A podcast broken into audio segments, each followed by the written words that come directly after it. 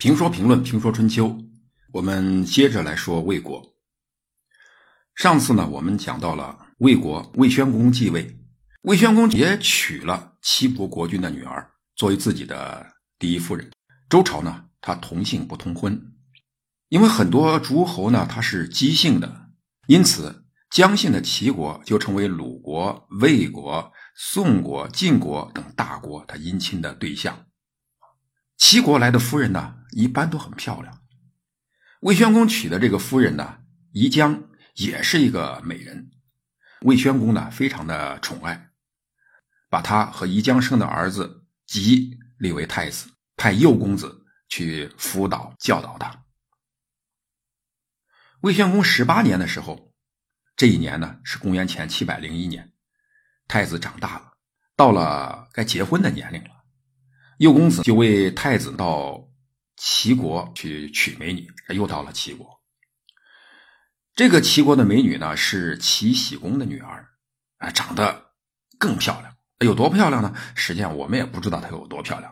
反正呢，是原本作为公公的魏宣公看到了儿媳啊，就不能自己了，然后呢，就将儿媳变成了自己的媳妇儿，自己娶了这个齐国的国女。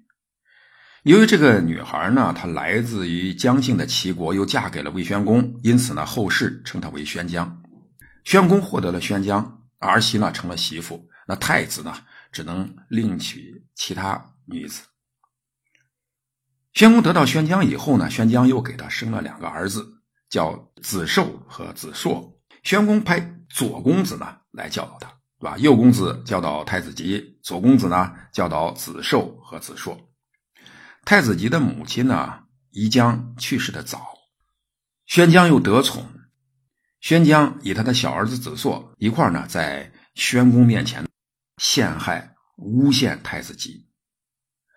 有人后来解释说，这是宣姜呢因爱生恨，因为这个宣姜本来是要嫁给太子吉的啊，但更大的可能是以宣姜呢，他从自己的利益考虑啊，屁股决定脑袋。他做了这个宣公夫人以后呢，他就要为自己的儿子考虑，想让自己的儿子呢做太子。所以呢，重伤现有的太子，诽谤现有的太子呢，是可以理解。人呢，他有的时候呢很怪。魏宣公抢了自己儿子的媳妇，他本来呢应该是愧疚的，但魏宣公包括后来发生的类似的夺儿妻的国君，却产生了厌恶。魏献公因为自己夺了太子之妻而讨厌太子，你反正已经得罪了儿子，不如得罪到底，把他废了算了。所以听到有人说太子的坏话以后，他就把这些事呢联系到一起。你说他怒气也好，说他真的喜欢这个宣姜的儿子也好，总之呢，他已经想除掉太子了，但是。作为国君，你自己动手除掉太子，那个名声呢，那是非常不好。他也要面子，他使了个计谋，假人之手来除掉太子。假谁之手呢？他买通了强盗。你看，一个国君呢，他跟强盗打交道，他买通了强盗，让这些强盗呢在边界上拦截太子姬。那太子姬怎么会到边界呢？宣公。就给太子姬一个任务，让他出使齐国。那你出使齐国呢，一定要到边境去，要离开国境，到齐国去。所以就在边境制造一起刑事案件，让强盗把太子姬杀了，啊，造成一个无人侦破的，实际上也没人去侦破的一个无头案。为了给强盗提供线索，宣公专门让太子姬悬挂白毛。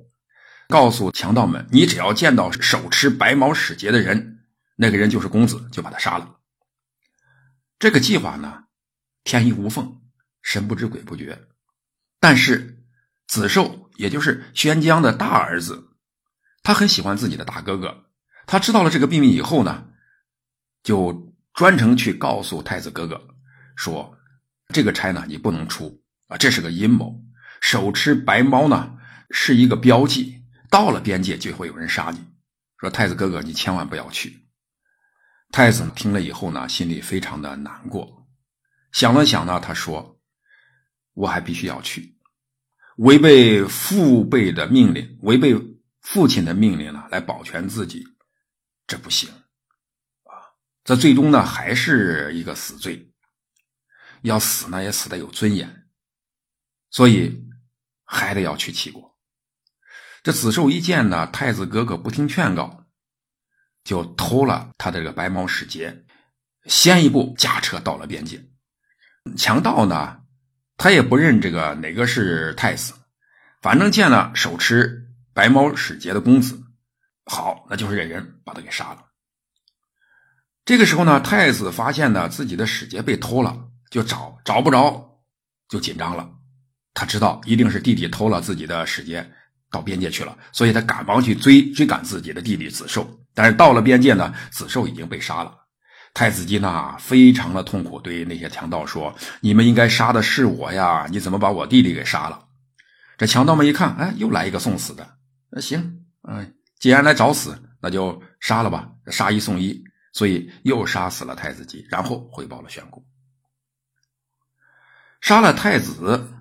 魏宣公呢，就立宣姜的儿子子硕为太子。宣姜呢，本来是太子姬的夫人啊，被这个宣公呢绝胡，成为太子的后母。现在呢，又成了太子的母亲啊。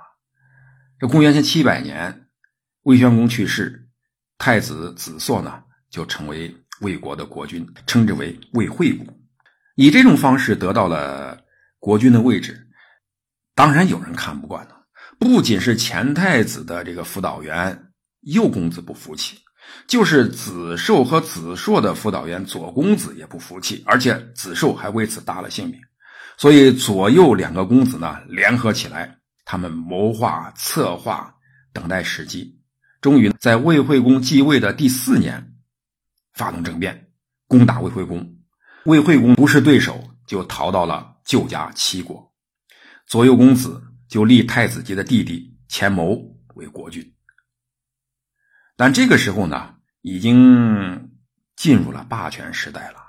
这个霸权时代一个特点就是有人管闲事结果呢，被左右公子立的国君啊钱谋，在继位第八年的时候，魏惠公的舅舅齐襄公率领诸侯国的联军诛杀了左右公子。然后护送魏惠公回国复位。